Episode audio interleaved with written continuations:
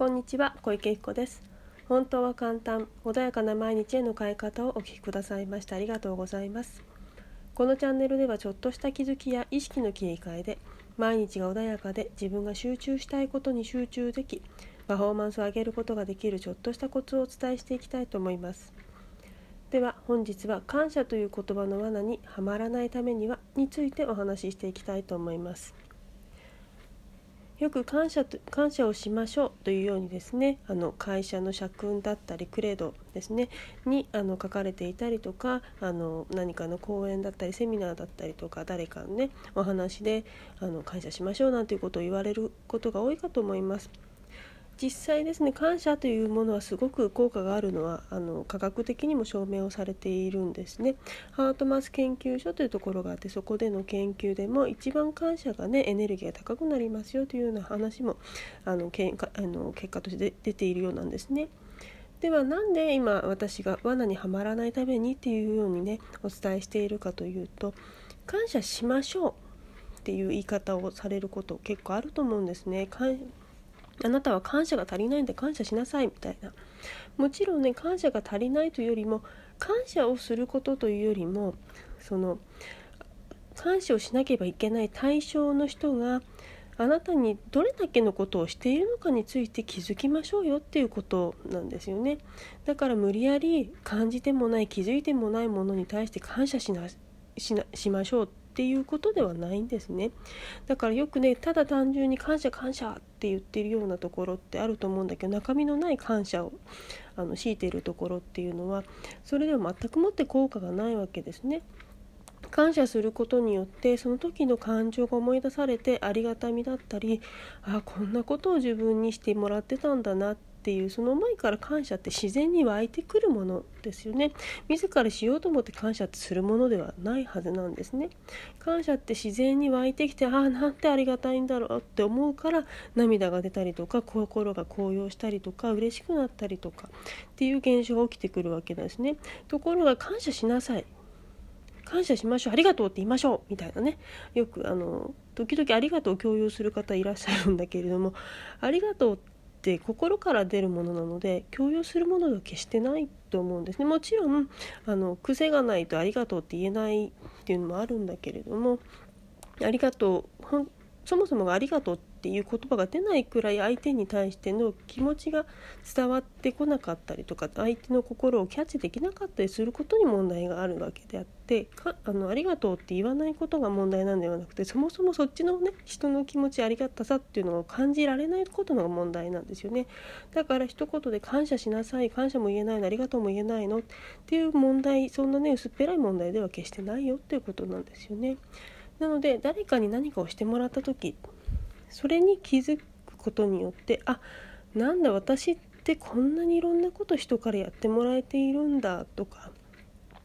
あなんだ知らない間になんかこういうところでこんなにいろんな方が自分のじあのなんだろうな生活を良くするために働いてくださってるんだなとかそういうものにね気づき始めるとすごく豊かになってくるしその先にどんな人がこうやって時間を費やしてるのかなって見えてくるわけですよね。そうすると実はその歯車の中に自分もはまあのいて自分のやっている仕事っていうのは実はすごく尊かったりすることに気づけたりする方もいるかもしれないんですですよね。あの何でしょう普段ね当たり前に私たちお水飲んでたりとか電車に乗ってで交通機関もすごく東京は、ね、特に発達してます。それが当たり前になっちゃってる。けれどもこれが当たり前じゃない国ってとってもたくさんあるわけですよね。で新幹線もどんどん速くなったりとかあとはまあアマゾンさんとかねすごくねあの便利ですよね今ね。でウーバーさんとかも今すごくいろんなところで自転車東京では特にね走ってるんだけれどもすごくねそういう方々が裏で動いてくれてることによって我々私たちがね生活がスムーズに流れていたりするわけですよね。そうするとそれってすごくありがたいことじゃないのかなと思うわけです。当たり前に自転車で走れる道があってでもちろんそんなの当たり前で仕事だからっていう方もいるかもしれないけれどもでもその人そういう仕事をしてくれる人がいなかったら自分の手元にはそれは届くことはないわけですよね。でもっとね身近で言うとお母さんだったりお父さんだったりで反対に子供もそうかもしれない何かいろんなことを教えてくれますよね子供っていうのも。でお父さんお母さんはその自分の子供を育てるために本当に朝から晩までなんでしょうね自分の時間よりも子供に子供がより良くなるためにどうしたらいいんだろうっていっぱい考えてるわけです。まあ、あのいろいろねあのそこでうまく自分の心お互いのね心が通じ合わなくていろんな思いがあることはあると思うんですね。だけれどもその裏で洗濯したりお食事作ってくれたりどこか連れてってくれたりたくさんの時間そしてお金で何よりも気持ちですよね思いっていうものをそこに使ってくれてるわけですよね。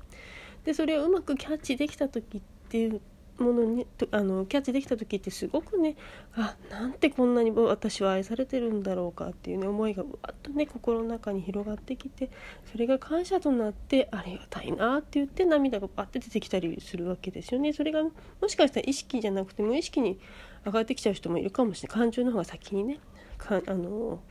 来てしまう方の頭で考えるよりも先に感情が来る方っていうのはそういうふうにちょっと理解してないけど何か涙が出ちゃったりっていうこともあるかもしれないけれども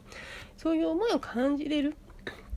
ポジティブな思いを感じることによって感謝って生まれてくるので無理やり何のかしましょうねっていうものは決してないよってことなんですね。なので感謝は本当にあの巷でもこれだけねいろんな感謝感謝って言われるのとっていうあの根拠はあるわけなんですけれども先ほどもねお伝えした通りだけれども無理やり感謝しましょうということではないんだよっていうことねあのすごく大切なんじゃないかなと思いますね。まずこの感謝っていうことを感謝の感謝をしている時思い出すと自分の感情がすごく豊かになる良かった時とかポジティブ愛されてる感情だったりよくしてくれたことだったりっていうのを思い出してる時ってすごく幸せですよね。そうするとどんどんどんどん体中にそういうねあのポジティブなエネルギーが充満していくからより一層すごく効果があって周りにそれも波及していくだからこそ感謝ってすごく大切にされているので無理やりありがとう言えばいいってものではないよってっていうことをねちょっと分かっていただけるといいかなと思いますね。なのでやったら感謝感謝感謝とか言ってるね口だけの一つの逆にあんまり信用しない方がいいのかなって思って、まあ、信用してもいいんだけれどもあんまりななんだろうその中身がないんじゃないのかなって思っちゃったりする方もね中にはいるので自分はねあのよりねそのエネルギーに変えたりより幸せな人生を送る穏やかな人生を送るっていう場合は心からねそういう感謝本当に自分が心が感じた時の感謝を思い出したりとか普段やってもらってることに意識を向けるとそこに感謝が湧く、ね、あの根源となるものがあったりするのでそちらに意識を向けていただけるといいんじゃないかなって思います。では本日はこれで終わりにします。お聴きくださいましてありがとうございます。ではですね、また次回もよろしくお願いします。またセッション等も個人セッション等もやってますので、ぜひね、直接会えると嬉しいなと思います。ではよろしくお願いします。ありがとうございました。失礼します。